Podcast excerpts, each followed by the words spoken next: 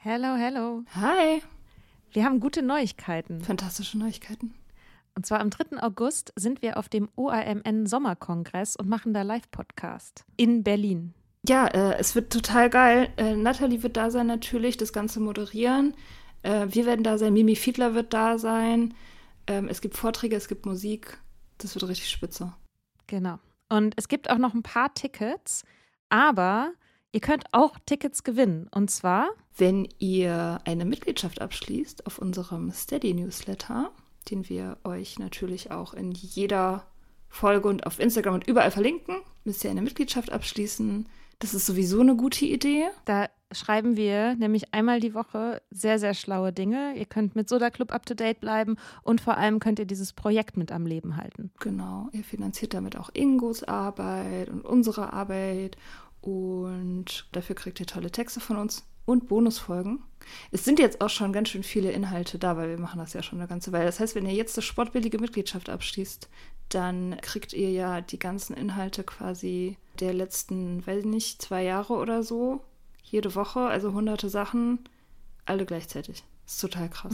Wenn ihr eine Mitgliedschaft abgeschlossen habt, könnt ihr uns eine E-Mail schreiben, schreiben, warum ihr gerne am Sommerkongress teilnehmen wollt. Und aus all denen losen wir dann die glücklichen GewinnerInnen. Yes. Mach Gut. das jetzt mal. Macht das Mach und das. alle Links findet ihr in den Show Notes. Even when we're on a budget, we still deserve nice things. Quince is a place to scoop up stunning high-end goods for 50 to 80% less than similar brands. They have buttery soft cashmere sweaters starting at $50, luxurious Italian leather bags, and so much more.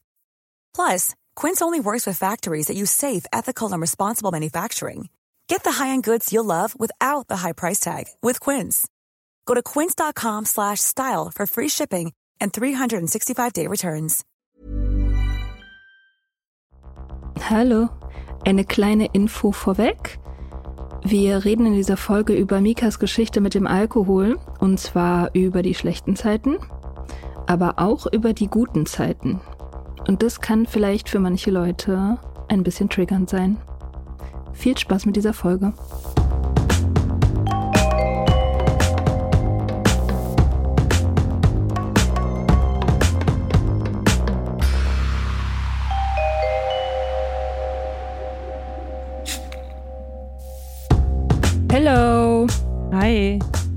Wir machen heute eine Folge, auf die die ganze Welt schon richtig lange gewartet hat.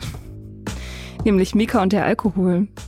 Es wird Zeit. Es wird, es wird Zeit, ja, dass wir endlich mal deine ganze Trinkgeschichte beleuchten, die ganzen dunklen Ecken ausfegen, die vielleicht noch da sind, vielleicht irgendwelche Restdämonen finden oder so, wer weiß. Vielleicht Stimmt. lernen wir noch krass schockierendes Zeug über dich, was wir alle noch nicht wussten. Ich frage mich so ein bisschen, was. Also was soll jetzt noch rauskommen, was ich nicht sowieso in irgendeiner Folge schon mal erzählt habe? Ja, keine Ahnung. Vielleicht, also ich hoffe, dass du halt unter meinem Kreuzverhör einfach zusammenbrichst und dann irgend, irgendwas krasses erzählst. Okay. Ähm, meine Folge, die, also Mia und der Alkohol ist genau ein Jahr her. Ich habe heute nochmal geguckt. 25. Juli ist die rausgekommen, tatsächlich. Heute Ähm, ist der 25. Juli. Ja, also vor einem Jahr ist sie rausgekommen, Ja. am 25. Juli. Und heute ist der 25. Juli. Also wir nehmen heute auf am 25. Juli. Ja, genau. Ja.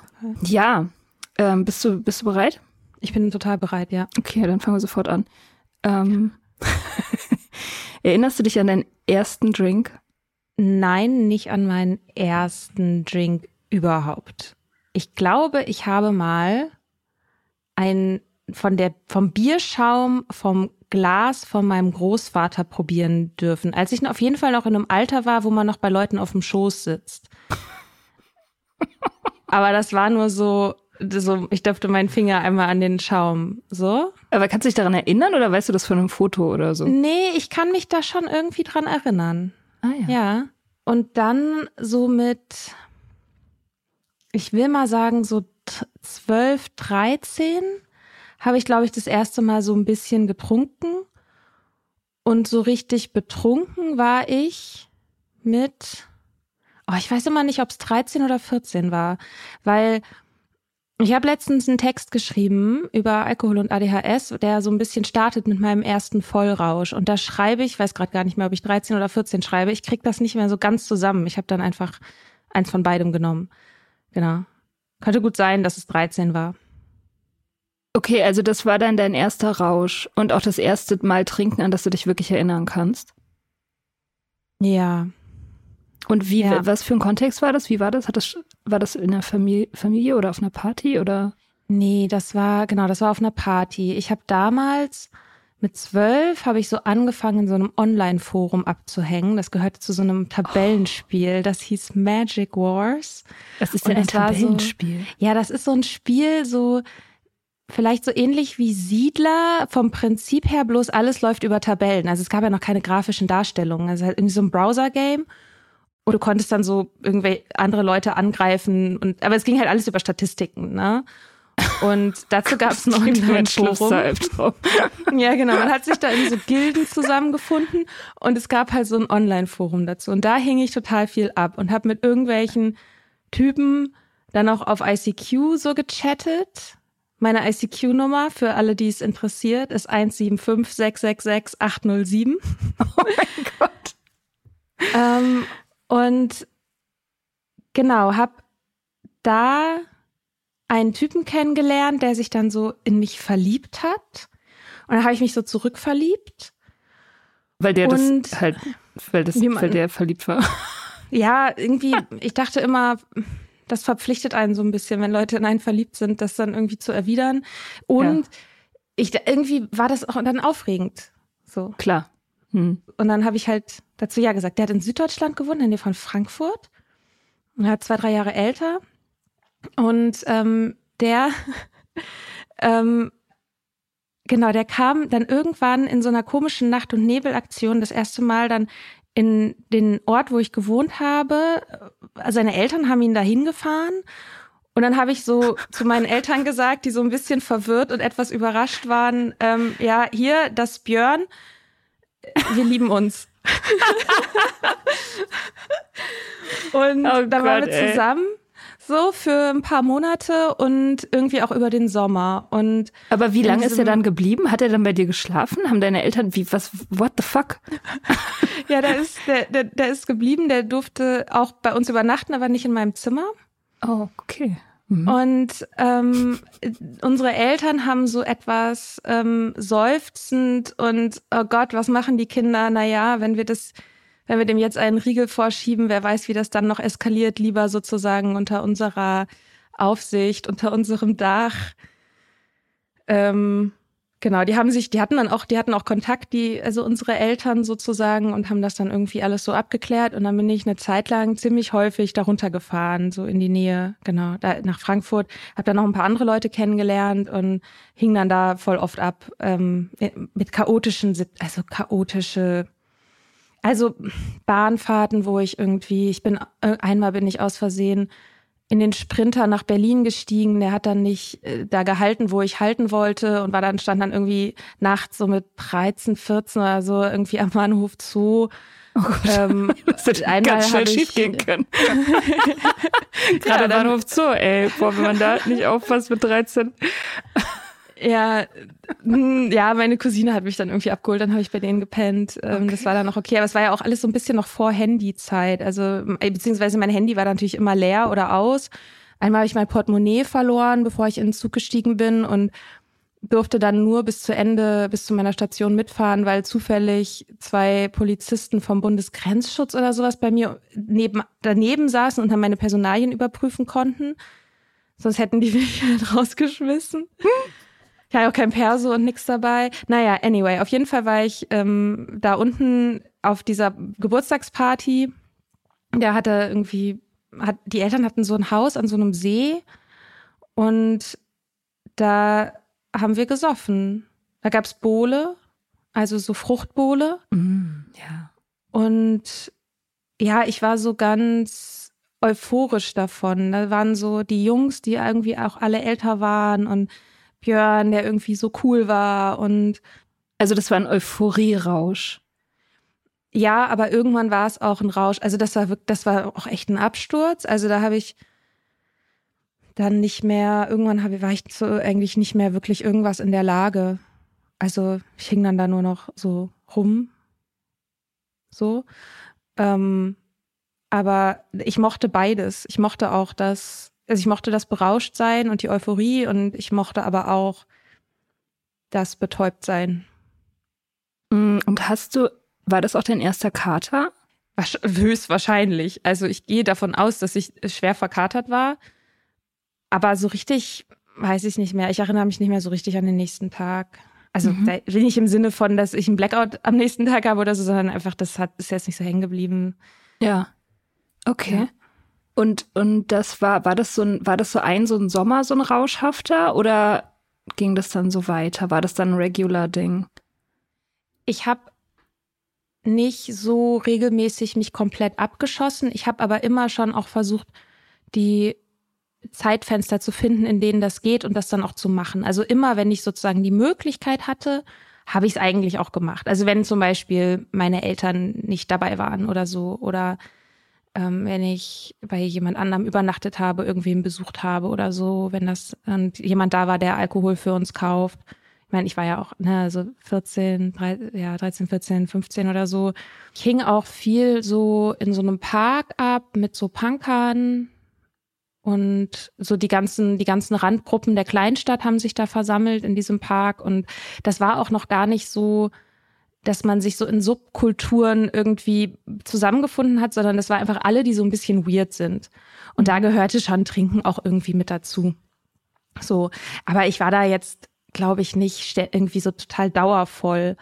Ich hatte ja auch noch so ein ganz, ich hatte noch so ein ganz reguläres, ich bin zur Schule gegangen und so, aber ich habe auch weil ich ja vor etwas über einem Jahr ja meine ganzen Zeugnisse auch nochmal wegen der ADHS-Diagnose angucken musste. Ich dachte immer, so rück, ich dachte immer, ich sei eine ganz gute Schülerin gewesen. Das war, war überhaupt nicht der Fall.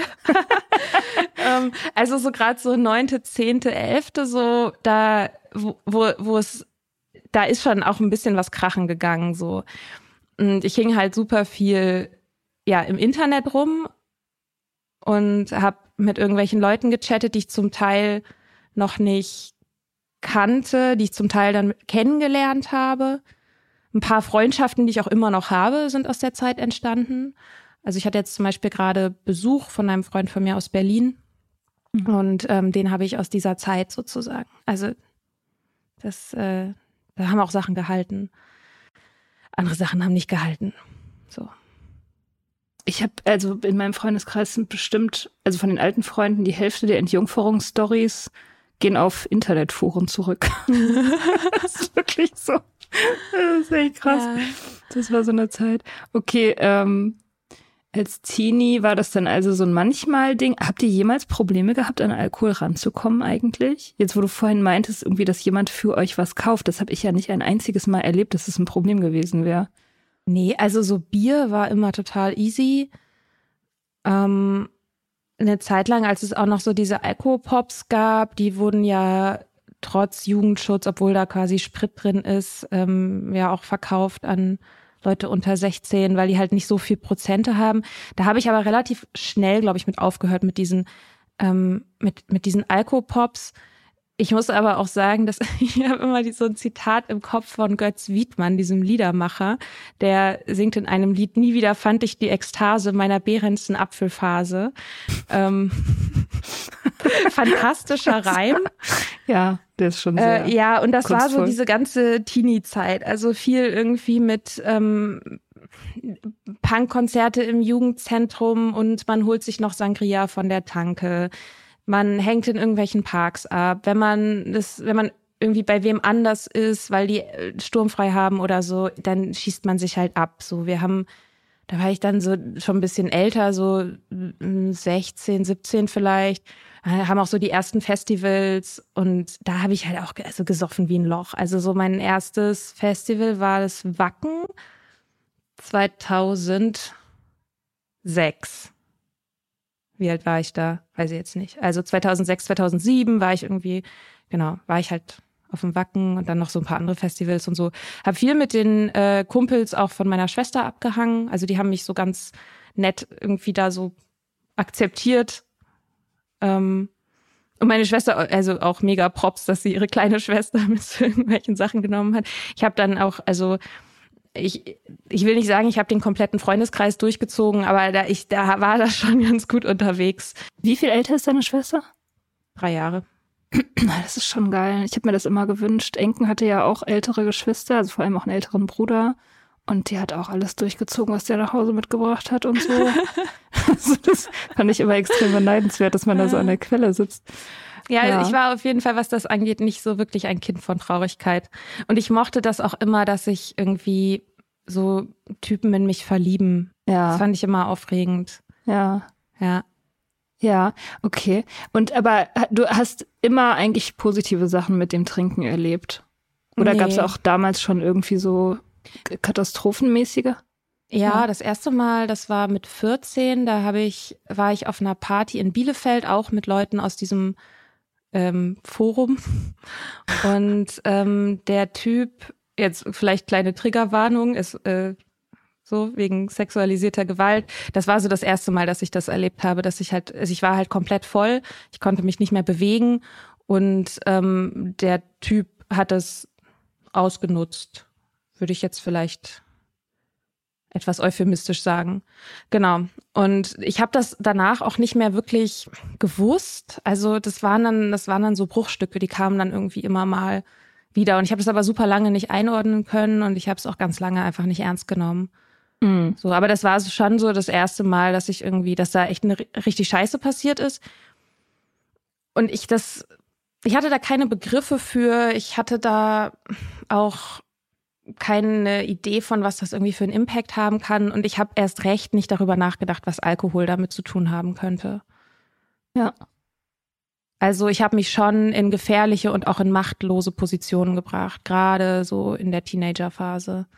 Ja, da ist man ja auch mega da ist man so angreifbar, ey. Und gerade ich, wo du sagst, so mit kein, kein Telefon dabei haben und keine elterliche Aufsicht und so. Ich habe auch, wenn ich heute darüber nachdenke, wie ich damals gelebt habe, da wird mir, wird mir ganz schwindlig, ey, wirklich. Mhm. Also, dass da, dass man das überlebt hat, irgendwie halbwegs unbeschadet oder mehr oder weniger unbeschadet, das ist schon echt ein Wunder. Eigentlich. Ähm. Ja. Also ich weiß auch so rückblickend, also ich habe meinen Eltern auf jeden Fall auch richtig viele Sorgen gemacht es ist auch was, das tut mir auch im Nachhinein irgendwie leid. Also ich war schon sehr, ja, ich war total impulsiv und explosiv. Ähm, ich fand irgendwie diese ganze Kleinstadt-Scheiße irgendwie doof und irgendwie in so in der Schule sitzen und so.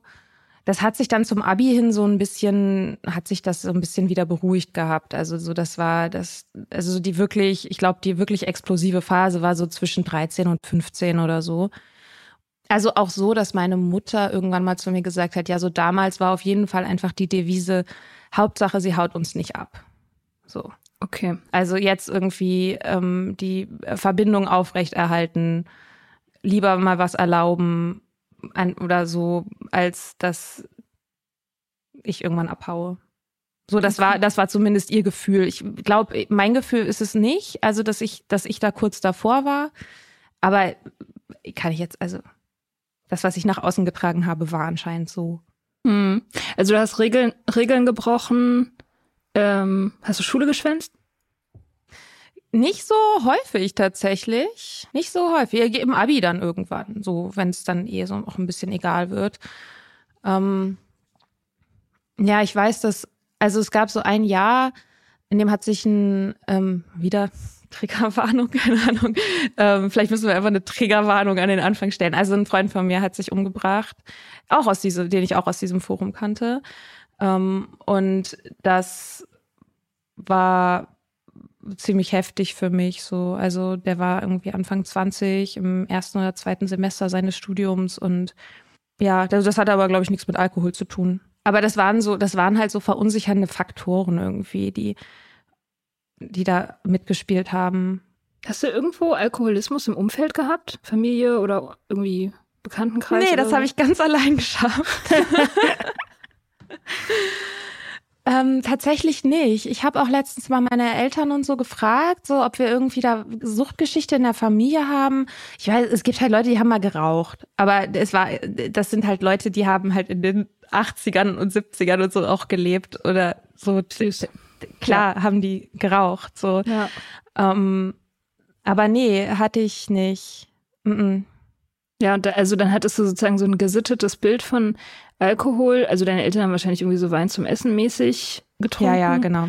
Und, und die, und die, deine Freunde sozusagen Party. Das ist ja irgendwie auch so ein bisschen der Klassiker. Und dann, wann bist du zu Hause ausgezogen?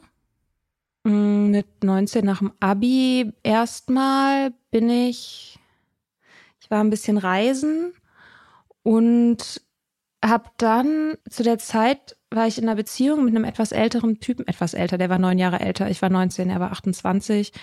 Ähm, und der, genau, und ich habe dann, ich habe irgendwie noch ein Praktikum gemacht, ich habe so verschiedene Sachen gemacht. Ich habe so ein Praktikum gemacht, da habe ich dann irgendwie mehr, eigentlich mehr bei ihm gewohnt, habe aber offiziell noch zu Hause gewohnt, das war auch so 19, 20. Ähm, und da haben wir auch schon angefangen, so Wein auf dem Sofa zu trinken und das war auch der Anfang von dem, es gibt Serien. Man kann jetzt stundenlang einfach ja. Fernsehen gucken. Und dann haben ja. wir sowas wie Six Feet Under geguckt oh und Gott, Lost und so. Ja. Diese ganzen, ja, also die, das war so der Anfang von diesem Seriengucken. Und da würde ich sagen, fing das auch an, dass ich zu so einem in Anführungsstrichen kultivierten Alltagstrinken irgendwie, also zu einem erwachsenen Trinken in mhm. Anführungsstrichen mhm. übergegangen bin. Mhm. Also es ging nicht mehr ums, um, den, um das Abschießen, auch wenn man natürlich schon gemacht hat, um auch am Ende betrunken zu sein. Aber es war halt, das war halt nicht kommuniziert. Also man hat halt nebenher so ein bisschen und so. Ja, so stylisch, so aus schönen ja. Weingläsern und so, ne? Ja, genau. Ja.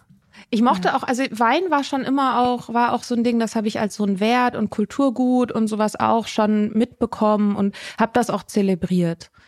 Also mhm. auch schon ein bisschen früher, so mit 17 oder keine Ahnung. Also als man halt legal Wein kaufen durfte, habe ich das auch gemacht. Wie, wie kam es dazu, dass du in diesem Weinladen gearbeitet hast? Das war ein bisschen später. Das war dann so Mitte 20. Da ich brauchte einen Job und eine Freundin von mir hat irgendwie auf irgendeiner Party irgendwen kennengelernt, der gerade irgendwie da mit drin hing und wir haben Servicepersonal gesucht. Ich war gerade frisch aus Irland zurück. Und dann habe ich da angefangen, habe ich da ein Jahr gearbeitet. Okay, also warte mal, du hast Abi gemacht, dann hast du angefangen zu studieren. Ne? Schon auch das, worin ja. du abgeschlossen hast oder was anderes? nee. Ich bin, oh, es wird jetzt auch ein sehr, also mir wurde ja auch bei der ADHS-Diagnose gesagt, ich hätte einen typischen ADHS-Lebenslauf. Ich auch so ah. dachte, was soll das denn heißen? Also ich habe halt einfach verschiedene Sachen irgendwie gemacht und mal hin und her und so. Genau, ich war, ich war für so anderthalb Semester war ich in Leipzig und habe mich da halt nicht wirklich wohl gefühlt. Da war es vielleicht auch schon so das erste Mal, dass ich so auch alleine mir mal eine Flasche Wein gekauft habe oder so. Wenn ich jetzt so überlege, das war schon so die Zeit. Und dann bin ich nochmal zurück, habe nochmal ein Praktikum gemacht und studiert habe ich in Hildesheim genau, ich bin dann, habe das nochmal, hatte das quasi unterbrochen, um nach Irland zu gehen. Und dann, als ich zurück war, habe ich dann da den Abschluss gemacht. Kulturwissenschaften habe ich studiert. Ja. Ja. Merkt Muss man. Muss ich dafür ne? nicht entschuldigen. Äh. okay. Ähm, okay, in Leipzig hast du manchmal allein eine Flasche Wein getrunken. Leipzig ist ja auch eine gute Stadt dafür. Ähm, hast du, hast du den Alkohol damals zu irgendwas benutzt? War das schon, war das, hatte das ein, ein Ziel und einen Zweck, abgesehen jetzt von dem ästhetischen?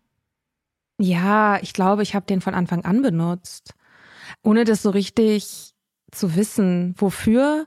Aber ich habe ihn benutzt, um in sozialen Situationen lockerer zu sein, der Klassiker. Ich habe ihn benutzt, um mich runterzudämpfen. Ich habe ihn benutzt, um erwachsener zu wirken um ja, soziale Ängste abzubauen, um mit irgendwelchen Typen rumzumachen, um was zu erleben, um aufregend zu sein, um das Gefühl zu haben, aufregendes Leben zu haben, um zu rebellieren, um der Welt zu zeigen, hey, ich passe mich nicht an euch an.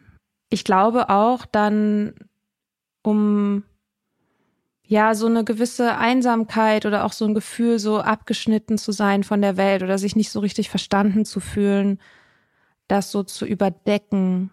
Also es ist eine sehr logische Konsequenz, wenn ich mir angucke, wie ich auch als Jugendliche getrunken habe, als ich noch nicht alleine getrunken habe.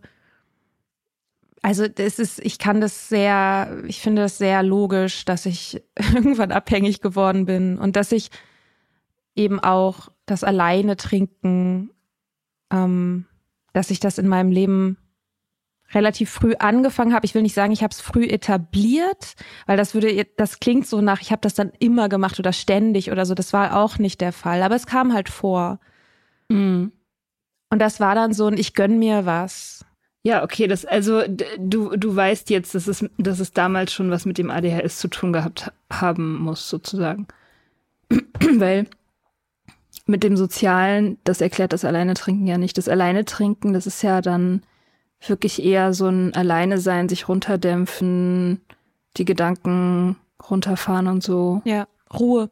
Einfach Ruhe, mal genau. Ruhe zu haben. Es, ist, also, es gibt so ein paar Sätze, von denen ich weiß, dass ich sie über die Jahre immer wieder auch gesagt habe. Und ein, einer dieser Sätze ist halt, ich will nur meine Ruhe.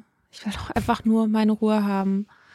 Mhm. Und ständig passiert irgendwas oder ständig mache ich irgendwas oder ständig will wer irgendwie was, was das irgendwie sabotiert. Und ich habe einfach, ich, ich, ich habe einfach keine Ruhe. Ich, ich so.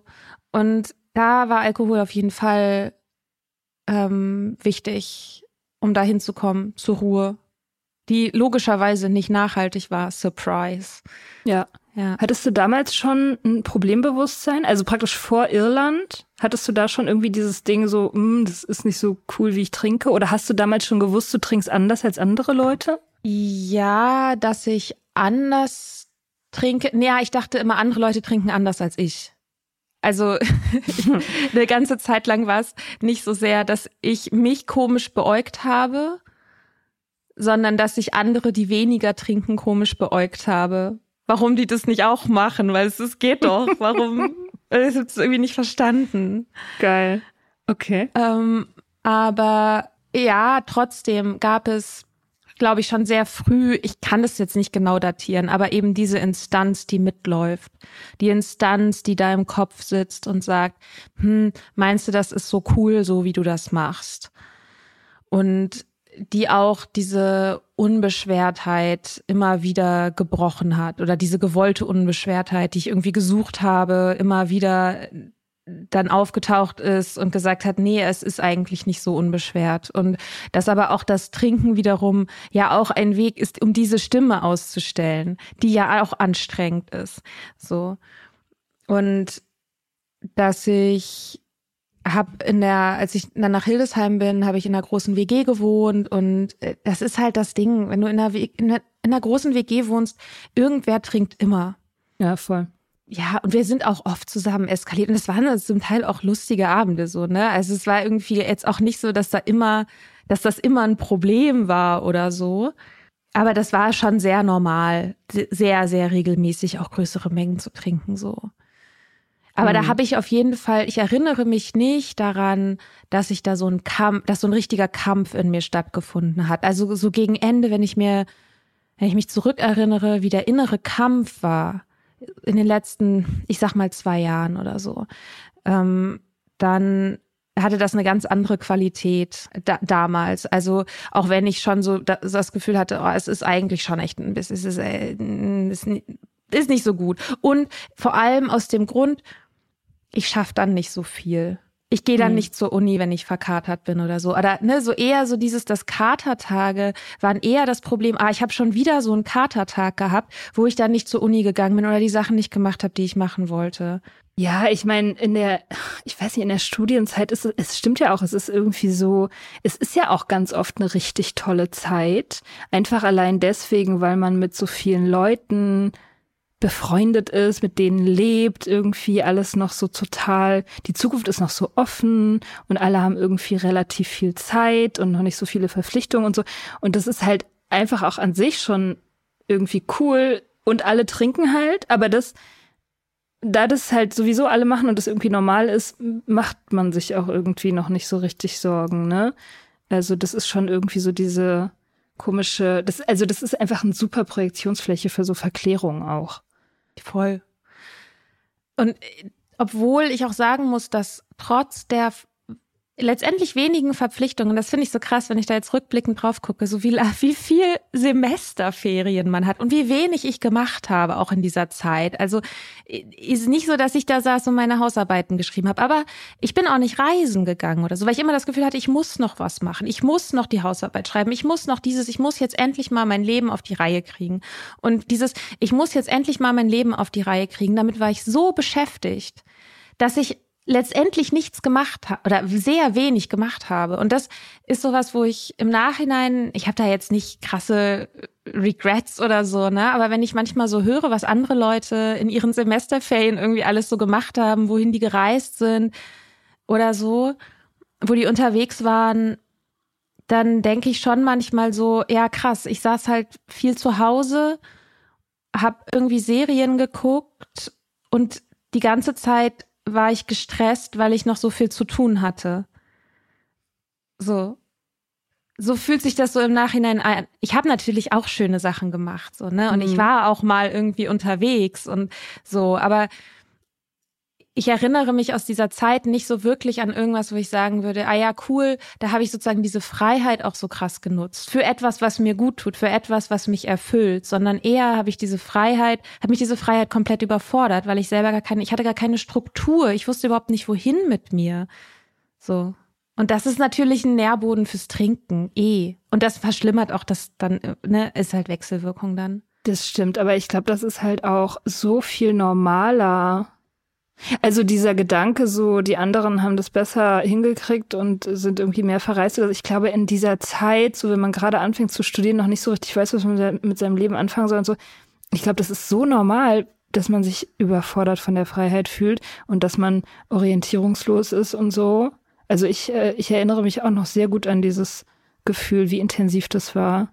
Wie auch, wie teilweise, wie groß diese Angst war, nicht rauszufinden, was was ich machen will mit meinem Leben und, und ja. irgendwie diesen Zeitpunkt zu verpassen und so, wie, wie, wie, ich meine, es ist ja auch, wenn man sich das überlegt, es ist ja auch ein total krasser Druck so. Ich hatte massive Zukunftsängste, weil, mhm. ähm, ich meine, wie ich schon erwähnt habe, habe ich Kulturwissenschaften studiert.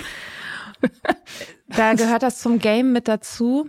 Ja. Und die Angst, oder ja, dieses Gefühl, okay, niemand wartet auf mich da draußen. Mhm. Es gibt niemanden, der sagt, oh, endlich kommen mal die ganzen KulturwissenschaftlerInnen von den Unis. Da, die, die, das war jetzt aber dringend nötig. So, ja, wirklich. So. Ey, wir, noch kein, kein Monat länger hätten wir es ausgehalten. Wirklich, ja, es war also allerhöchste Eisenbahn. ähm, so und irgendwie das Gefühl auch, also dann auch zu sehen, dass Leute, die irgendwie vielleicht ihren Abschluss gemacht haben, eher so dann Gelegenheitsjobs machen oder nicht so wirklich Fuß fassen so schnell. Und das war auch was, wovor ich auch total Angst hatte, diesen Berufseinstieg nicht zu schaffen. Ja, so. boah, ich auch. Richtig krass. Ah, dann warst du noch in Irland. Du hast gesagt, Irland ja, war die Honeymoon-Zeit deines Trinkens, ne? Ja. Wie alt warst ja, du da? Ja. 24? Mhm. 25? Ja, ja, ich kam da an und habe innerhalb von kürzester Zeit ein komplettes Leben gehabt mit einem Job, mit einem Freundeskreis, mit irgendwie, ich habe mich da an der Uni in so einen anderen Studiengang, der jetzt nicht die Humanities waren, sondern halt in so Programmieren und Design, habe ich mich einfach, also ich hatte da vorher dann auch mit einem von der Uni drüber geredet und der, von dem habe ich zum ersten Mal den schönen Spruch gehört, it's easier to ask for forgiveness than to ask for permission. Und hm. der meint, deswegen, er meinte halt, ja, also setz dich rein und guck, was passiert. Also frag, nicht, frag mich nicht um Erlaubnis, guck, ob nachher jemanden um Entschuldigung bitten muss. ähm, und musste ich nicht, und das war total cool. Und da habe ich ja, habe ich in dieser Kneipe gearbeitet, hab Tolls hieß die, ähm, in der so, das war auch, Kneipen haben ja auch oft diese, gehen auch durch diese Zyklen durch, zumindest dort, dass man, dass die, die waren gerade auf dem, kurz vor dem Peak, dass da junge Leute waren, dass da viel Live-Musik war, dass da aber auch die Alten noch saßen und das ist irgendwie so eine Gemeinschaft und so ein, hey, hier ist gerade hier entsteht was Cooles irgendwie und sei es einfach nur eine coole Gemeinschaft und das war gerade so, dass ich war dann ein paar Jahre später nochmal da und es war alles überhaupt nicht mehr da. Mhm. Ähm, aber zu der Zeit war das da. Und direkt nebenan hat ein ähm, junger Ire in einem Café gearbeitet, ein Musiker, der, in den ich mich auf den allerersten Blick komplett verknallt habe, der aber noch eine Freundin hatte, die in Cork gewohnt hat. Cork, und das klingt schon Cork, so sexy. County Cork. Cork. Ähm, und trotzdem sind wir immer wieder dann betrunken zusammen abgestürzt ah, und haben uns irgendwie geliebt. Ja. Und dann auch wieder nicht und lagen, lagen auf seinem, auf dem Teppich irgendwie bei ihm zu Hause vor dem, ähm, vor dem Kamin und haben irgendwie Platten gehört und dann hat er mir zum Einschlafen Sachen auf der Gitarre vorgespielt und das war alles ich an dem habe ich, an dem habe ich lange gehangen. Ja, an dem habe ich sehr lange gehangen. Ich habe dann auch eine Beziehung zu einem anderen Iren angefangen, um halt über diesen anderen Iren hinwegzukommen. Über den Musiker habe ich dann eine Beziehung zu einem Stand-up-Comedian angefangen, der deutlich älter war als ich. Ähm, Klar, das ist eine ganz klassische Story. Und der ist ja. halt einfach reingeschneit, äh, so als Platzhalter. Fand ich wahrscheinlich richtig super. Es war easy, den zu kriegen. Und dann hast du dich einfach so abgelenkt. Ja. Mhm. Okay da habe ich lange noch viele Gefühle gehabt. Ja. Für, also ja. in, äh, viele, viel Drama-Gefühle. Aber es war irgendwie trotzdem, war diese Zeit, war irgendwie unfassbar schön. Und gleichzeitig war es halt auch die Zeit eben, in der mein Trinken an Fahrt aufgenommen hat.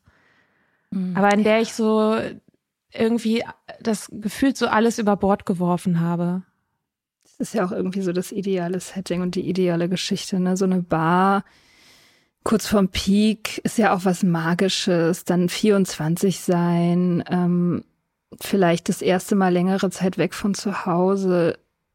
Alles passt so, man ist verliebt. So, das ist unbezahlbar. Das ist ja tatsächlich so. Kann er gleich einen Film drüber machen. Ja, ja, ich habe tatsächlich letztens ähm, einen Text gefunden, den ich geschrieben habe. Äh, also als ich, das muss so in etwa zu der Zeit oder kurz danach über auch diese Kneipe. Ach geil. Und ähm, ich dachte, vielleicht lese ich einfach mal ein bisschen was daraus vor. Im Pub ist es immer schummrig. Das Licht schwimmt wie Suppe aus Staub zwischen den braun getäfelten Wänden. Wie sonst nur bei Kirchenfenstern schaut man nicht hinaus und schon gar nicht hinein. Das große Fenster, das zur Straße hinausgeht, ist nicht nur verziert, es ist Zierde. Die Welt endet dort am Fenster. Vielleicht hätte man ein schlechtes Gewissen, wenn die Sonne hier hereinschiene, klar und frisch und hell und all die kleinen Kratzer in der Theke zeigte und die Augen wie kleine wässrige Seen im frischen, scharfen Licht gelblich schienen. Man wüsste dann, was das noch Tag wäre. Deshalb lasse ich die Jalousie herunter. Von Column habe ich neben Darts einen weiteren Kneipensport gelernt. Collective Bargaining. Die wechselseitige Bestätigung, dass man alles richtig macht. Ich trinke zu viel, sage ich, wie um seine Theorie zu prüfen und weil es stimmt. Working in a pub is great because it sustains my horrible life choices. Alle lachen. Ich fühle mich zu Hause und ich weiß ja, dass ich jederzeit wieder gehen kann. Aber ich will nicht gehen. Wenn einer der Stammkunden, der Regulars, den Laden betritt, weiß ich, zu welchem Glas ich greifen muss. Wenn ich durch die Stadt laufe und einen Kunden treffe, sagen wir gleichzeitig mit einem Nicken, how are ya? How, das kann ich, nicht mehr, ich kann das nicht mehr sagen. How are ya? How are ya? How are ya? Ein zusammengezogenes How are you, das keine Antwort will. Und ich denke simultan den passenden Drink dazu.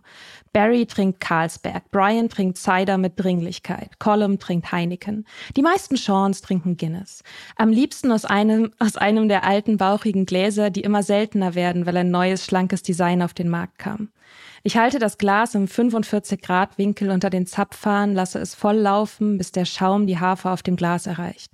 Dann lasse ich es stehen, bis die schwarze Flüssigkeit klar vom weißen Schaum getrennt ist. Let it settle. Es dauert etwas, unter zwei Minuten, dann drücke ich den Hahn nach hinten und fülle das Glas, bis der Schaum ein klein wenig über den Rand ragt. Ich lasse es wieder etwas stehen und wenn ich Zeit habe, schaue ich dem Tanz der weißen Bläschen zu, die nach oben strömen und sich in der Krone fangen. Das ist wahrscheinlich übelst triggernd. ähm, um halb zwölf schließen wir die Vordertür. Der gekachelte Boden ist mit den Schlieren aus Bier und Straßendreck rutschig geworden. Der junge Sean ist noch da und ich bringe die Reste des Abends hinter die Theke. Pfützen von gelblich trüb gewordenem Guinness, geschmolzenes Eis und eine Handvoll halbvoller Gläser, die in der Hast der letzten Runde geordert wurden. Inzwischen weiß ich, dass die letzte Runde nie die letzte Runde ist, dass Ben immer noch ein Stout rausrückt, wenn alle Augen schon glasig sind. Ich blicke dann fragend in seine Richtung, wenn jemand wieder One for the Road, noch eins, bevor ich gehe, bestellt und er nickt. Ich leere die Aschenbecher im Hinterhof und staple die Gläser hoch ineinander. Die frische Luft von draußen folgt mir beim Eintreten noch ein paar Schritte, bis der Dunst aus Schweiß und Alkohol mich wieder hat. Er legt sich auf die Haut um jedes einzelne Haar und bleibt in den Fasern meiner Kleidung stecken. Und dann gibt's einen großen Absatz über die IAA. Okay. ähm, Emma und ich sind fertig für heute Nacht. Die fünf Leute, die noch da sind, leisten uns Gesellschaft bei unserem Feierabendbier. Über Hitler wird heute nicht mehr geredet. Zwischendrin werfe ich einen Blick zur Leere hinter der Theke. Dort ist mein Jägerzaun, der junge Sean, eine andere Zeitzone, die tote Frau von Sean, dem Dichter, der alte B. McGee und sein Pferdekarren, Martins Sehnsucht nach einem geeinten Irland, die Schuld, das Vaterunser, Lieder über Heimweh und Spider, aus der der von dem Foto auf uns herablächelt. The Void, die Leere, existiert irgendwo zwischen den sauberen Gläsern, hinter dem Theken an den Zapfsäulen vorbei, vielleicht dort an dem Spiegel, in dem mit großer Zierschrift der Name des Pubs eingraviert ist. Sie ist ganz jährlich geöffnet und kostet nur den Preis von einem Pint. Hm. Der Text heißt auch die Leere. Also es geht um diese Leere, die, um die leeren Blicke, die hinter die Bar schweifen, so. Ja, es ist absolut bemerkenswert, mit was für einer ähm, Perfektion so eine junge Frau dieses ganze, diese, diesen Bar-Mythos glorifiziert, ja.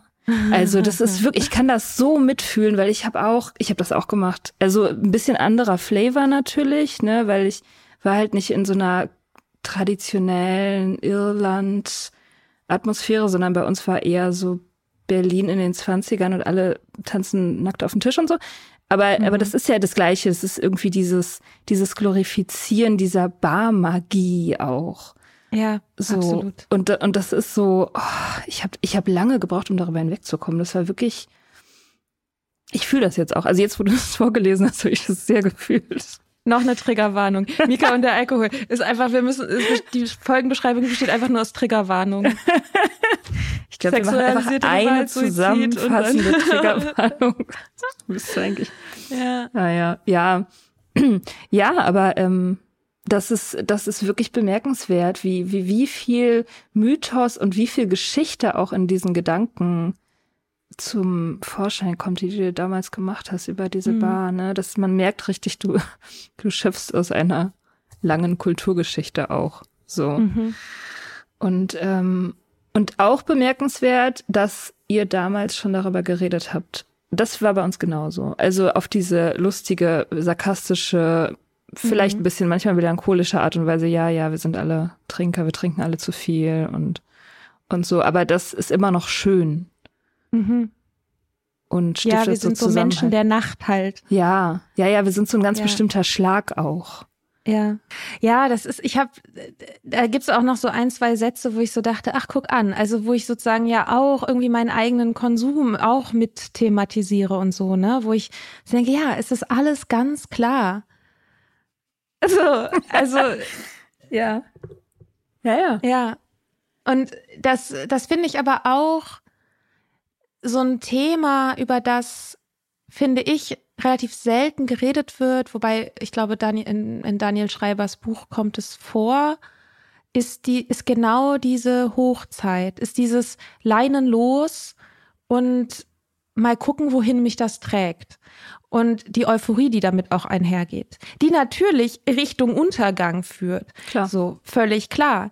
Aber das weil ich glaube, in dieser Zeit, ich glaube, wenn man sich diese Zeit nicht anguckt, wenn man da nicht hingucken will, dass es eben auch mal so war und sich vielleicht auch mal so angefühlt hat und sich auch beschissen angefühlt hat, aber eben auch so, mhm. dass ist total schwer, das dann loszulassen, wenn man da nicht hingucken will. Und das ist, glaube ich, auch ein Grund, weshalb ich mich auch immer so ein bisschen darum gedrückt habe, diese Folge aufzunehmen, weil ich gemerkt habe, dass ich wollte ganz schnell weg von dieser Trinkzeit. Ich wollte mhm. da einfach, ich wollte einfach Zeit und Raum irgendwie zwischen mich und diese Zeit bringen, die ich auch gerade gegen Ende einfach als so so schlimm empfunden habe und habe aber darüber manche andere Sachen nicht angeguckt, also ein bisschen weiter in die Vergangenheit zu gucken und äh, vielleicht auch Sachen anzugucken, die nicht einfach nur geradlinig scheiße waren. Mhm. So, weil, weil da wird's ja schwierig. Und das sind ja genau aber die, die Kontexte, aus denen dann aber auch so Suchtgedanken wieder auftauchen können, wenn man diese Romantisierung für sich nicht selber zerlegt hat, wenn man da irgendwie noch hängt, nicht hingucken will und dann kommt da plötzlich sowas hoch und man weiß nicht, das einzuordnen. Mhm. Ähm, ja, genau, das ähm, ist, glaube ich, so ein bisschen, deswegen habe ich mich immer so ein bisschen gedrückt. Ja, ja, ich meine, dieser ähm, Staub muss sich ja auch erst äh, setzen. So, also wenn wenn man sein ganzes Leben halt in die Luft gejagt hat, was ja irgendwie beim Aufhören mit Trinken irgendwie so ist, also die Identität auf jeden Fall, die explodiert ja. Ähm, dann braucht man wahrscheinlich auch einfach mal ein paar Jahre, bis bis eben dieser dieser Nebel sich verzogen hat von der Explosion. Das ist ja auch ja. ganz gut. Ähm, ja, aber das stimmt. Diese Hochzeit anzugucken ist super spannend und die zu, ich weiß gar nicht, ob ich, ob man die, ob ich die jemals komplett ähm, zerlegt habe oder dekonstruiert habe. Aber was auf jeden Fall so ist, das kann man, finde ich, sehen nach einer Weile, dass es alles super viel zu tun hat mit Ästhetisierung. Also mhm. es ist eigentlich alles Ästhetisierung. Also es ist ja auch noch nicht so schlimm. Also du, du hast ja noch, also in der Phase, ne, das ist ja kurz bevor die Katastrophen passieren. So, du mhm. hast schon schlimme Kater und so, aber es ist ja noch nicht so schlimm. Und alles, was, was noch kommt, auch die schlimmen Sachen, die man sich so erzählt, weil wir sind ja irgendwie alle dem Untergang geweiht und so. Mhm. Das ist ja auch ästhetisiert. Also es ist alles unter so einem mhm. selbstkontrollierten schönen Narrativ, was man sich so strickt, was man strickt aus, ja, aus, aus, aus Kulturgeschichte, aus Tausenden von Büchern von trinkenden Schriftstellern, die das glorifiziert haben, so. Und man ist halt gleichzeitig einfach jung. So. Und allein das, allein ja. das ist ja, ist ja easy zu ästhetisieren und zu glorifizieren, ne? Also das ist ja auch so, wenn Leute irgendwie so, weiß ich nicht, in der DDR aufgewachsen sind oder so und dann Nostalgie fahren. So, wenn sie 50 sind, sagen so, oh, damals in DDR und halt irgendwie Ampelmännchen, Nostalgie und whatever. Das liegt nicht daran, dass die DDR geil war, sondern das liegt daran, dass es geil war, jung zu sein. So, mhm. das, das ist die, das ist diese, diese Erinnerung, die eigentlich wichtig ist. Ähm, ja, und das ist perfiderweise genau die Phase im Leben, wo Menschen anfangen zu trinken. Ja, wie war das dann zurückzukommen? Wie lange warst du in Irland? Mm, nicht so lange eigentlich, obwohl das so prägend war. Ein Dreivierteljahr.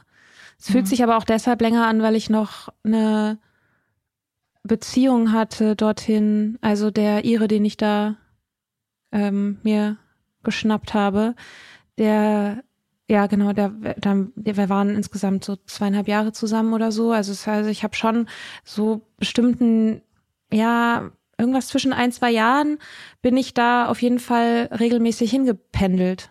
So. Mhm. Und war dann eben viel da. Und ich glaube, das war auch ein Grund, weshalb ich mit ihm zusammen war. Dass er für mich ein Grund war, da immer wieder hin zurückzukommen, weil ich mhm. habe mich sehr, sehr schwer getan, wieder mich zurück einzufinden. Ich hatte eine coole WG und ich, es war alles irgendwie fein, aber das war ja, ich habe mich da nicht, ich habe mich nicht wohlgefühlt zurück, weil plötzlich waren noch diese ganzen Verpflichtungen wieder da. Weißt du, wenn du einmal dein Leben so, einer, wenn du so einen Cut machst und ich bin dann dahin gegangen und es war so, ich hatte ja auch nicht, ich hatte ja noch keine Verpflichtungen einfach. Und es haben sich noch, es gab noch, ich war so ein unbeschriebenes Blatt und alle anderen waren für mich ein unbeschriebenes Blatt. Und das ändert sich natürlich, je länger man da ist und je mehr man auch in, also in, in auch Verbindungen aufbaut. Aber ich glaube, das habe ich total vermisst. Also dieses Gefühl, das ist so ein ähnliches Gefühl, wie wenn du in ein Hotelzimmer kommst. So, da ist noch nichts. Und so war das so für mein Leben. Und ich habe mich sehr, sehr schwer getan, das loszulassen. Ähm, und auch Irland sehr vermisst. Also ich bin auch geboren und so. Das, es gibt schon auch eine, auch eine Verbindung, die ich so mein Leben lang auch schon dazu habe. Und ja, das, äh, genau, da habe ich lange gebraucht und war dann nicht so happy. Und genau in dieser Beziehung war halt auch, das war halt, ja, wir haben halt einfach sehr viel zusammen auch getrunken und sind in Kneipen gegangen und so. Und das war völlig normal, dass wir das ständig machen. Und ansonsten war es aber keine schöne Beziehung.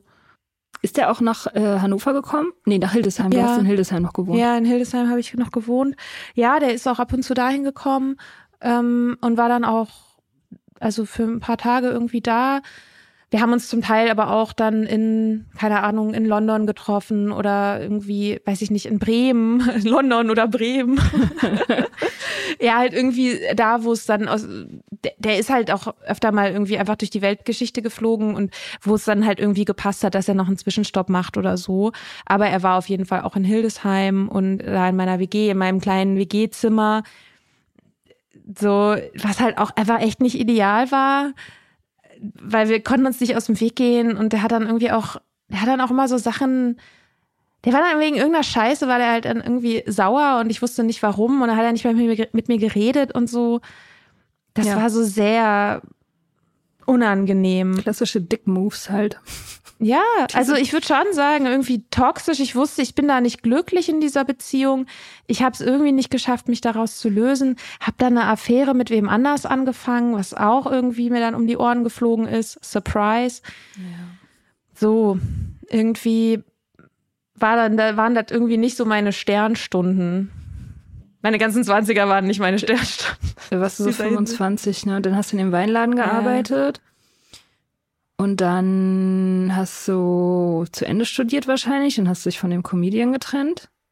Ja, ich habe mich erst getrennt, dann habe ich mein Studium endlich geschafft abzuschließen. Er hatte nüchterne Phase, eine Zeit lang nicht getrunken. Ah ja, war das die erste da, Trinkpause? Mh, mm, nee, ich glaube nicht die erste. Ich hatte während der Beziehung schon ein paar Mal so Trinkpausen. Was war der offizielle ähm, Grund dafür? Äh, es ist zu viel, das tut mir nicht gut. Okay. Oder also ja, wahrscheinlich war das mein innerer Grund, aber der der offizielle Grund war dann wahrscheinlich so, ja, ich mache jetzt mal Pause. Hm. Ich trinke gerade nicht, so hm. viel alkoholfreies Bier getrunken und so und fand das immer gut irgendwie, fand die Phasen immer gut, aber und die haben dann halt damit geendet, dass ich wieder angefangen habe zu trinken und Surprise, das Kontrollieren irgendwie nicht so geklappt hat. Ja. Das, ich bin ähm, mir sicher, da bin ich allein mit dieser Erfahrung. ja, das machen ganz wenige hört, Leute. Hört man nie. Hört man nie irgendwie, ne? Ja. Hast du mal, hast du mal dieses offizielle Programm versucht zu machen? Also da gibt's ja wirklich so ein offizielles mit so einem Workbook und so kontrolliertes Trinken. Das war mir immer zu viel Arbeit. Ich habe einmal, ähm, ich habe, nee, ich habe lieber einfach gelitten. Ja. Ähm, ich habe mal einer Selbsthilfegruppe für kontrolliertes Trinken geschrieben. Hm. Und der hat dann, da habe ich schon in Hannover gewohnt, aber der hat dann gesagt, ja klar, komm vorbei, dann und dann. Und dann habe ich nicht mehr geantwortet. Und war da auch nie. Irgendwann hat er mir noch mal eine E-Mail geschrieben, ähm, na, hast du Angst bekommen vor deinem eigenen Mut? Und dann mhm die habe ich die sofort gelöscht. Dann, ach, was soll's. Das okay. will ich jetzt nicht hören. Ja. Und dann hast du, du hast ja viele Trinkpausen gemacht, ne? Mm, immer wieder, ja. Und was hast du dir dann immer erzählt, wenn du wieder angefangen hast? Dass einfach die Pause vorbei war und das ist ja sowieso so geplant war, dass die Pause irgendwann vorbeigeht? Ich glaube, ganz dumm. Eins geht ja. Okay. Ich diesmal, diesmal achte ich drauf, dass es nicht wieder so viel wird. Ich habe mich ja jetzt so entwöhnt. Ich weiß ja jetzt, dass das alles irgendwie auch ohne Alkohol geht. Ich dachte immer, das ist, naja, ich habe mich da jetzt so dran gewöhnt, dass ich einfach Sachen immer mit Alkohol mache. Und wenn ich mir jetzt dann bewiesen habe, lang genug, dass es auch, dass ich die Sachen auch ohne Alkohol machen kann, dann kann ich ja auch in bestimmten Situationen, kann ich ja dann auch trinken. So, ich brauche es ja dann nicht mehr so im Alltag. Kannst du dich noch daran erinnern, wann du das erste Mal so einen Test gemacht hast? Oh Gott. Nee, weiß ich nicht. Aber ich denke mal Anfang 20. Ah, Anfang Bin ich mir, ja, bestimmt. Hm. Und Trinkregeln? Wie Ja. fing das an? Oh, ich weiß nicht, wann das anfing. Aber sowas wie man trinkt nicht alleine ist ja sowieso schon so eine gesellschaftliche Trinkregel, die gerne aufgestellt wird. Insofern hatte ich die irgendwie schon auch, habe das aber für mich nie so ernst genommen, aber schon so das Gefühl, als ich das erste Mal alleine getrunken habe, dacht, hatte ich schon das Gefühl, ich breche hier eine Regel. Ich überschreite eine Linie. Das Gefühl hatte ich schon. Was war das für eine Situation? Weißt du es noch? Weiß ich nicht mehr. Keine Ahnung. Und ja, klar, ich hatte ähm, nur am Wochenende, nur in Gesellschaft, in meiner Wohnung nicht, aber wenn ich rausgehe mit Leuten, ähm, äh, ja gut, keine harten Sachen war eh nie so das Ding, weil ich habe irgendwie, ich habe einfach sehr viel, ich habe Wein getrunken vor allem, Weißwein war so mein Getränk. Irgend, daran erinnere ich mich auch noch, irgendein Bekannter von mir hat mal, ohne das zu wissen, dass ich, wie viel ich trinke, hat das halt so so gesagt, so von wegen, ja, ja, Weißwein, das ist ja auch so ein Alkoholikergetränk. Und ich war so, uh, okay. Ja, äh, irgendwie meinte er das, dass es so für Leute ist, weil die, die, die vertragen keinen Rotwein mehr, weil der so schwer ist. Und ich meine, das war ja exakt bei mir der Fall. Ah, Ich habe Rotwein nicht mehr so gut vertragen und Weißwein ist, geht halt runter irgendwie. Ja, irgendwie, ich, keine Ahnung, warum das bei mir so hängen. Nein, ich weiß genau, warum das bei mir so hängen geblieben ist, sagen. weil jemand mein Getränk als Alkoholikergetränk ja, ja. bezeichnet So hat. Sachen merkt man sich forever. Ja. Das wirst du auf deinem Forever. Sterbebett wirst du das wissen. Ja. ja, ja, ja. Ja, ist krass. Wie sowas Fall. hängen bleibt, ja voll. Okay, also da hattest du schon ein richtig dickes, fettes Problem und auch ein Bewusstsein davon letztendlich. Hast du irgendwelche, gab es bei dir auch so wie bei mir ähm, so Katastrophen oder Katastrophchen, die eigentlich schon zu so einem Tiefpunkt qualifiziert hätten, wo die aber kein Tiefpunkt waren? Also, weißt du, wo du hättest aufhören können oder im Nachhinein jemand sagen würde so, "Hm, das wäre vielleicht als Tiefpunkt durchgegangen. Ich glaube nicht so wirklich. Ich habe einmal, habe ich Arbeit verschlafen. Also bin dann irgendwie um zwölf oder so aufgewacht, hatte mega viele verpasste Anrufe von meiner Kollegin. Die war so, wo, wo, wo ist die? Das war irgendwie erschreckend. Das war so ein halbes Jahr oder so, bevor ich aufgehört habe. Ähm, ja, eher so da, das, was du auch mal so die kleinen Würdelosigkeiten genannt hast. Viel mehr als jetzt wirklich so ein gravierender Tiefpunkt. Ich meine, es gibt einen Freund, der mir sehr, sehr wichtig war, der sich von mir abgewendet hat und den Kontakt zu mir abgebrochen hat. Aus sehr guten Gründen, wie ich im Nachhinein finde, die sicherlich auch, also die Art und Weise, wie ich mich verhalten habe, war halt Suchtverhalten so und war rücksichtslos und needy und der eben der verzweifelte Versuch, irgendwie eine Leere zu füllen, die ich, die ich nicht gefüllt kriege. Und da habe ich ihn instrumentalisiert dafür und ähm, der hat irgendwann einen Cut gemacht, so. Aber das habe ich auch nicht sozusagen mit dem Alkohol in Verbindung gebracht. Das weiß ich jetzt im Nachhinein, weil ich jetzt diese Mechanismen für mich, also weil ich die kenne und weil ich die auch bei anderen sehe und weil wenn ich, wenn mir jemand sagt, so er verhält sich auf so eine und so eine Art und Weise, dass ich genau weiß, wie die, wenn ich frage, wie und wie trinkt die Person oder wie trinkst du, da kann ich mir ziemlich sicher sein, wie diese Frage beantwortet wird. Und das so sind das Sachen, die ich im Nachhinein irgendwie so sehe. Ja, Ähm, das hat er wahrscheinlich auch nicht so begründet oder hat er das angesprochen mit dem nein, nein, nein, Nee, Mm, hat er auch nicht gesehen. Nee, gar nicht. Das gab's nie so. Also ich war auch, also so, ich war, bin, ich war irgendwie auch immer eine ganz niedliche Betrunkene. Also so, ich glaube ich. hab dann irgendwie Leute irgendwie lieb gehabt und war vielleicht ein bisschen laut und ein bisschen aufgedreht und so. Aber so im Großen und Ganzen habe ich dann auch nicht wirklich einen großen Streit vom Zaun gebrochen oder irgendwas. So, ich habe mich nicht mit meinen Freunden, Freundinnen überworfen. Eher, ich, ich bin halt unzuverlässiger geworden, immer unzuverlässiger und ähm, habe immer weniger meinen eigenen Ansprüchen genügt und vermutlich auch den Ansprüchen anderer Leute. Ich habe, hatte, ich bin meinem Pfand nicht mehr Herrin geworden. Ich hatte ständig irgendwie dieses fucking Pfandproblem. Ich kam da überhaupt nicht mehr hinterher, immer diesen scheiß Pfand wegzubringen. Oder Altglas oder was auch immer das war. Das war ein Riesending, das war ein Riesenthema für mich. Für Jahre war dieses Pfandmanagement so. Jetzt habe ich da einen, ich habe da jetzt einen Jutebeutel, in dem sind halt ein paar Flaschen drin und ab und zu bringe ich die weg. So. Und manchmal denke ich, oh, jetzt ist es schon ein zweiter Jutebeutel, sollte ich jetzt wirklich mal wegbringen. Aber ich habe da keine Gefühle mehr zu. Ja. Ähm, total geil. Mich nervt mein Pfand heutzutage. Bei mir ist es genau umgekehrt. Ich habe früher mein Pfand einfach Was? immer in, in Müll geschmissen und es nie so. weggebracht. Und jetzt ja. kümmere ich mich halt darum und denke ständig so, wieso habe ich dauernd irgendwelche Pfandflaschen nicht irgendwo hinbringen Neben ja, also so viel Verantwortungsbewusstsein hatte ich immerhin noch. Also für Recycling hat es gerade noch gereicht. Ja, ich war halt ja. einfach richtig in der Gosse im Gegensatz du warst dir. also wirklich das, ähm, da würde ich auch sagen, sofort, wenn jemand mir erzählt, kein Recycling mehr, da würde ich sagen, oh ey, next stop, ey, Höhlen, äh, Rehab. Höhlentore. Rehab.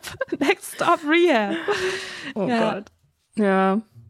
Und Zuverlässigkeit hatte ich allerdings auch ganz gut, ja. Hm. hm. Also dich hat nie jemand angesprochen da drauf? Ich glaube, meine Mutter hat mich mal angesprochen nach Irland, weil ich ähm, zugenommen habe. Und sie hat mich aber auf mein Gewicht angesprochen und gefragt, ob das mit dem Alkohol, ob ich das daran liegt, dass ich mehr trinke. Mhm. Und ähm, ich habe, glaube ich, nicht besonders ähm, zen reagiert. Äh, aber das tue ich auch heutzutage nicht, wenn meine Mutter mich auf meinen Alkohol, äh, auf meinen Alkoholkonsum, da, da bin ich inzwischen zen, aber in, in, wenn meine Mutter mein Gewicht kommentiert, äh, ist, in, ist nicht hilfreich für irgendein Gespräch. Und das war auch damals nicht hilfreich. Ähm, die hat sich, aber ich weiß. Kombination Gewicht und Alkohol in so einer Phase, boah. Ja, die hat, ja, ich weiß jetzt, also aus Gesprächen jetzt, so weiß ich, dass sie sich schon auch Gedanken gemacht hat, oder dass sie sich auch Sorgen gemacht hat, dass sie das schon gesehen hat, dass ich schon sehr, sehr viel auch vertrage das kam, glaub, da, das kam vielleicht schon auch mal nach irgendeinem Familiengeburtstag oder so, dass sie sagt, boah, du verträgst aber viel.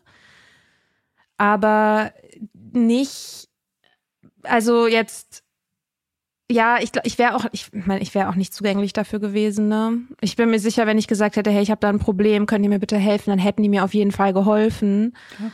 Aber also so, und sie meinte irgendwann auch mal, dass sie ein Grund auch, weshalb sie jetzt nicht irgendwie da mehr gesagt hat, dass sie im Grunde auch einfach so ein Vertrauen hat, dass ich die Sachen schon regel, dass ich das schon hinkriege. So. Und eben auch, dass es eben für viele Menschen, gerade in den Zwanzigern, halt eine Phase gibt, in denen sie halt viel trinken. Und bei manchen hört das ja auch wirklich einfach wieder auf. So, das gibt es ja. Dass dann, wenn andere Sachen wichtig werden, wenn der wenn der Job wichtig wird, wenn Familie wichtig wird, der Partner wichtig wird, die Partnerin, dass dann das Trinken einfach an Priorität verliert. Mhm. Außer eben bei den Leuten, bei denen es schon eine so hohe Priorität hat, dass es, dass es schon ganz oben in der Bedürfnispyramide ist. Und, oder ganz unten? Hier ist ja eigentlich, naja, ist egal. Also, quasi ja. schon das Wichtigste oder schon so einen starken Fokus hat, dass es nicht mehr richtig entthront werden kann, einfach so. Und das war bei mir der Fall, aber das ist halt von außen, glaube ich, oft nicht so leicht zu erkennen. Also ob man dieser Fall ist oder nicht, oder ob eine Person dieser Fall ist oder nicht. Und ähm, das war bei mir, kam, glaube ich, auch dieser Wunsch aufzuhören, kam immer stärker, ging immer stärker damit einher, dass ich gesehen habe, dass Leute um mich rum trinken weniger, machen Jobs, gehen weiter, entwickeln sich weiter, haben, reden über Familiengründung, selbst wenn sie sie noch nicht machen, sie reden immerhin drüber und stehen so irgendwie im Leben und diese gewisse Verpeiltheit und dieses, ah, ich krieg jetzt irgendwie, äh, ich habe mir schon wieder einen Schein nicht abgeholt, äh, ich habe schon wieder verpennt oder so, das ist halt nicht mehr cute. So. Mhm. Und während das im Studium war das noch so, ah, wir sind ja alle irgendwie verballert und so, ist es irgendwann nicht mehr. Und da habe ich irgendwann auch total Angst bekommen, dass ich diesen Absprung nicht schaffe, dass ich den Anschluss verliere auch an Die Leute auch, zu, die, zu denen ich mich ja zugehörig fühle. Mhm. Das heißt, da hast du das erste Mal gedacht, du musst aufhören oder du willst aufhören. Also ich habe schon diese, also so gewisse, also manche von den Alkoholpausen waren so gedacht, dass ich ganz aufhöre. Hm. Okay. Ja, ja, ich habe ich hab mehrfach versucht aufzuhören. Okay. So, und das waren dann immer, am Ende waren das dann immer Pausen, weil ich habe wieder angefangen. Aber ich habe mich aber auch nie wirklich ernst darin genommen. Ich habe mich nie wirklich ernst darin genommen, dass ich ein Problem habe, dass ich Hilfe brauche, dass es vielleicht auch mehr braucht als mal so eine Entscheidung, sondern dass ich mich irgendwie damit auseinandersetzen muss und dass es eben nicht nur ein Symptom ist, sondern dass es ein eigenes Ding ist und dass es schwierig ist und dass es mir auch schwer fallen darf. Ich dachte halt immer, wenn es mir schwer fällt, aufzuhören, heißt es ja, ich bin Alkoholikerin. Und Alkoholikerin will ich ja nicht sein. Also muss es mir leicht fallen. Mhm. Und dann habe ich es eben auf die leichte Schulter genommen und es hat halt nicht funktioniert. Ja, ja, wenn du aufhören musst, dann heißt es ja auch, du musst aufhören. Ja, das ist das also große also, Problem das, beim Aufhören, dass man aufhören muss. Ja, ja, das, das Wollen, also das Wo Wollen aufzuhören, das ist ja irgendwie okay, aber aufhören müssen, das ist mhm. Kacke. So. Ja. Also hast du dir erstmal einen Abstinenzler klar gemacht. Das ja. war ja der Einstieg so ein bisschen, ne? Was ist da, wie, was, was ist da passiert bei dir? Weil, ich meine, das ist bemerkenswert. Das machen die meisten Trinkenden nicht. Das ist wirklich sehr bemerkenswert. Das ist vor allem ja auch nicht der erste Abstinenzler. Kurz bevor ich nach Irland gegangen bin, war ich schon mit einem Abstinenzler zusammen. Ah. Von dem habe ich mich dann getrennt, als ich in Irland war und mich in den schönen Musiker verliebt habe. Ja. Da kann die ähm, Abstinenz nicht gegen anstinken. gegen so einen Lifestyle. Nee. Nee, nee, nee. Ähm, ja, ein Jahr bevor ich aufgehört habe, habe ich den kennengelernt. Online-Dating. Der hatte auch in seinem Profil stehen, dass er nicht trinkt. Und ich dachte halt, das ist auf jeden Fall ein Scherz. Also es war nicht so, dass ich gesagt habe, boah, der ist abstinent, ähm, den date ich jetzt sofort. Ich fand ihn aber irgendwie cool und sympathisch und dann stellte sich das als Nicht-Scherz heraus, dass er einfach keinen Alkohol trinkt. Ja, wir waren dann drei Jahre zusammen, bis vor einem Jahr ungefähr. Hast du dir, ähm, hast du das irgendwie reflektiert? Also hast du dir irgendwie von dem zum Beispiel erhofft, dass er dich vielleicht ein bisschen kontrolliert oder auf Spur bringt oder so? Dass er gut für dich ist, dass er ein guter Einfluss ist in dieser Hinsicht? Ich glaube nicht so bewusst, aber unbewusst ganz bestimmt, bin ich mir ganz sicher, dass ich sozusagen dieses abstinent sein und gar nicht und nicht zu trinken und so, dass ich das halt schon immer total faszinierend fand und mich das angezogen hat und ich irgendwie auch wusste, dass will, dass ich will das auch für mich selber. Ich will das nicht mehr so machen, wie ich das mache. Ich weiß halt nicht, wie ich es ändern kann. Und ich kann mir schon gut vorstellen, dass so ein Aspekt davon auch war, so, naja, vielleicht lerne ich das ja dadurch. Mhm. Ja, genau. So. Aber das war nicht das Einzige, was mich irgendwie mit dieser, also an ihn gebunden hätte oder so, ne? Also, ähm, aber ich glaube, also wenn er jetzt in dem, wenn wir in diesem letzten Jahr meines Trinkens nicht zusammen gewesen wären, sondern wenn ich mit einem Trinker zusammen gewesen wäre, dann weiß ich nicht, ob ich aufgehört hätte. Und ich weiß auch nicht, wo, wo ich jetzt wäre.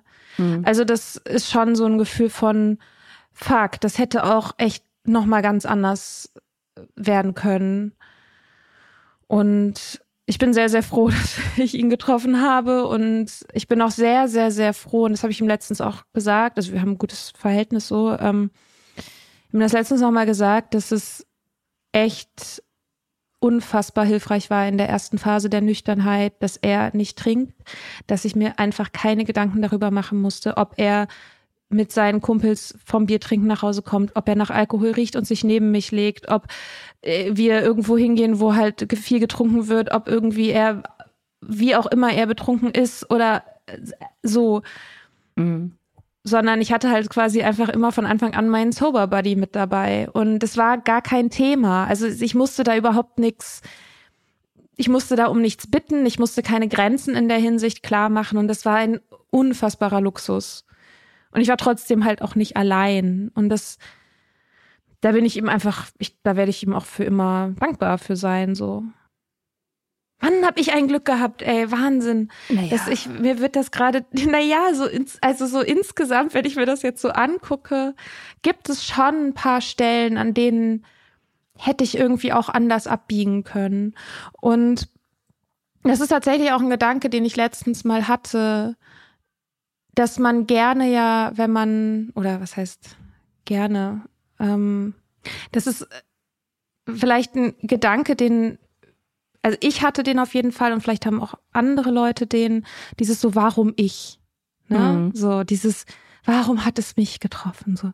Aber ich finde auch andersrum, warum hat es mich nicht getroffen? Also mhm. was hat mich nicht getroffen? Voll. Und warum habe ich es geschafft? Und warum sind eben auch Sachen nicht eskaliert, sind Sachen nicht schlimmer geworden. Es hätte alles noch so, so, so unfassbar viel schlimmer sein können. Auf jeden Fall. Und sich darauf auch zu konzentrieren. Und ich glaube, bei mir ist es ganz, ganz stark, dass ich total gehalten bin von einem sozialen Netz auch und von, von guten Freunden und Freundinnen und von einer tollen Familie. Und ich natürlich auch Privilegien habe. Also, ne, ich habe Ressourcen. Ich konnte halt studieren und meine Zwanziger irgendwie so verdaddeln. Ähm, und habe aber irgendwie jetzt halt auch die Ressourcen gehabt, mich ja, die, mir die Bücher rauszusuchen, die mir helfen und in, in Kontexten zu sein, in denen eben über mentale Gesundheit auch gesprochen wird und zu wissen, dass ich da irgendwie aufgefangen werde. Und auch damals, als ich dann, nachdem ich aufgehört habe, ich meine, das erzähle ich ja oft, aber habe ich ja meinen Job auch gekündigt und bin arbeitslos geworden. Und auch das kann man natürlich sagen, ja, ist ein mutiger Schritt, ich finde es auch, ist, ich finde auch, ist auch ein mutiger Schritt, aber er ist halt insofern nicht so mutig, als dass ich weiß, dass selbst wenn ich irgendwann in einem Jahr an den Punkt komme, an dem ich nicht mehr weiß, wie ich meine Miete zahlen soll, gibt es Menschen, die mich unterstützen können. So. Eh, zur Not ziehe ich wieder bei meinen Eltern ein. Ich werde nicht auf der Straße landen. Ne? Also all solche, all solche Sachen, die einen halt ankern und sicher machen, die habe ich eben auch. Ich bin froh, dass ich mir die nicht weggesoffen habe.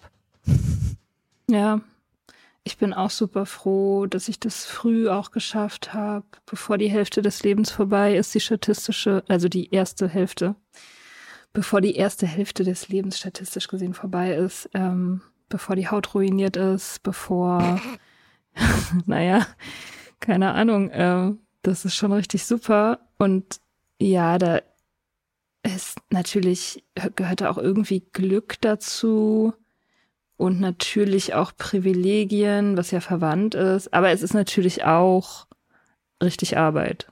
Also, ich weiß nicht, es ist halt für jeden auch die gleiche Arbeit, ne?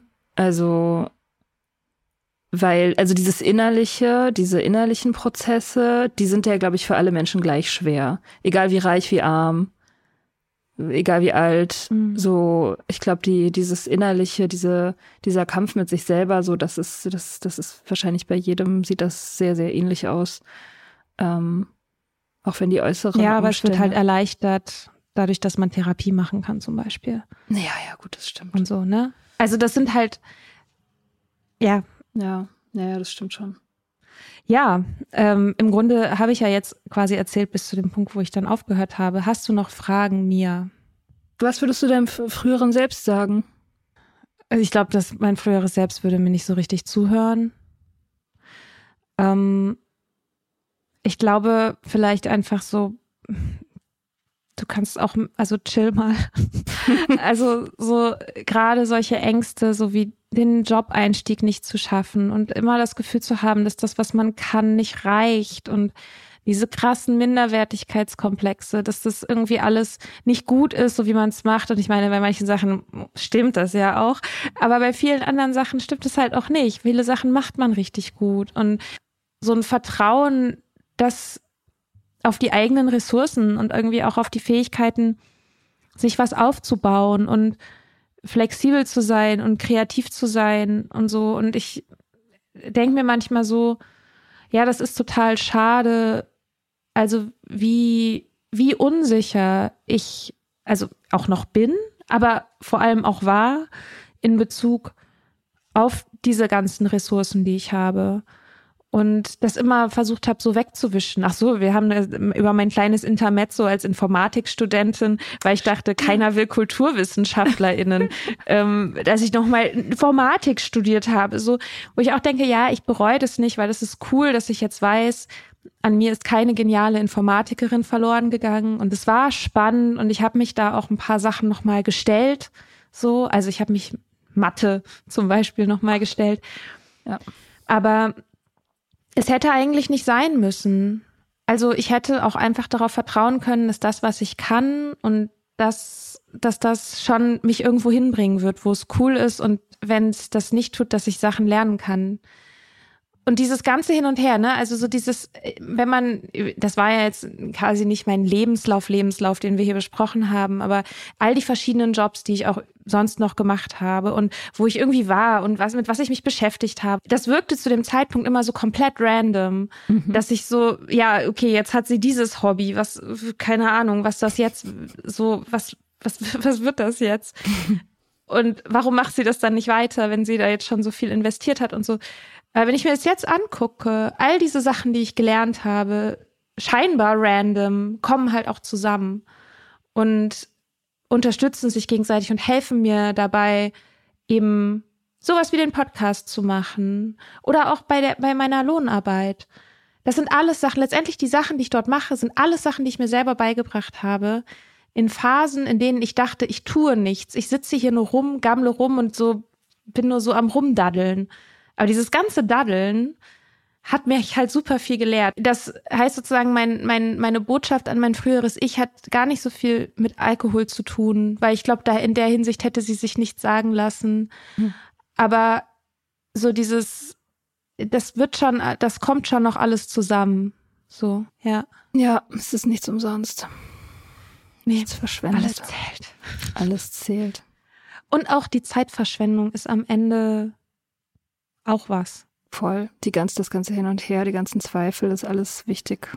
Alles, ja. hat alles Fleisch. Ja, sehe ich auch so. Ich meine, das ist halt so immer das, dieses Absurde, dass wenn man irgendwie was erlebt hat und dann einen Weg für sich findet, damit halt umzugehen, das muss ja kein Podcast sein, so man, aber dass man einen Weg findet, aus den Dingen, die irgendwie aus der Scheiße vielleicht auch, die einem passiert ist oder vielleicht auch der Scheiße, die man gebaut hat, irgendwas zu machen und sei es nur, dass es einen zu einem empathischeren und besseren Menschen macht, das ist halt schon, das ist halt schon Wahnsinn. Das ist eigentlich das Wichtigste. Das ist eigentlich mhm. das Wichtigste von allem. Mhm. Und das, ja, dass es cool ist. Ist einfach cool, wenn man aus Sachen, die, wenn man aus irgendeiner Scheiße halt was Cooles machen kann, so. Also, ja. Aus Scheiße Gold machen. Ja. Ja. Mika, vielen Dank für deine Offenheit. Ja, danke für deine guten Fragen. Und schöne Sommerpause. Gott, ja, ja stimmt. Einen fantastischen August. Ja, oh, ich hab Bock. Ich auch. Cool. Wir sehen uns. Wir sehen uns. Bis dann. Tschüss. Ciao. Bye.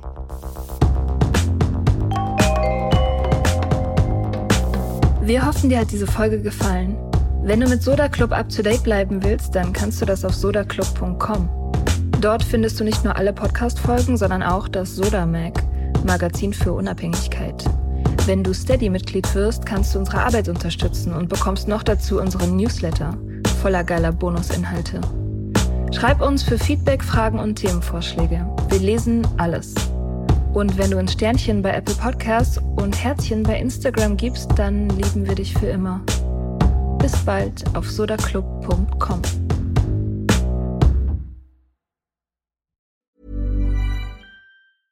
Hey, it's Paige DeSorbo from Giggly Squad. High quality fashion without the price tag. Say hello to Quince. I'm snagging high-end essentials like cozy cashmere sweaters, sleek leather jackets, fine jewelry, and so much more. With Quince being 50 to 80% less than similar brands. And they partner with factories that prioritize safe, ethical, and responsible manufacturing. I love that. Luxury quality within reach. Go to quince.com slash style to get free shipping and 365 day returns on your next order. Quince.com slash style.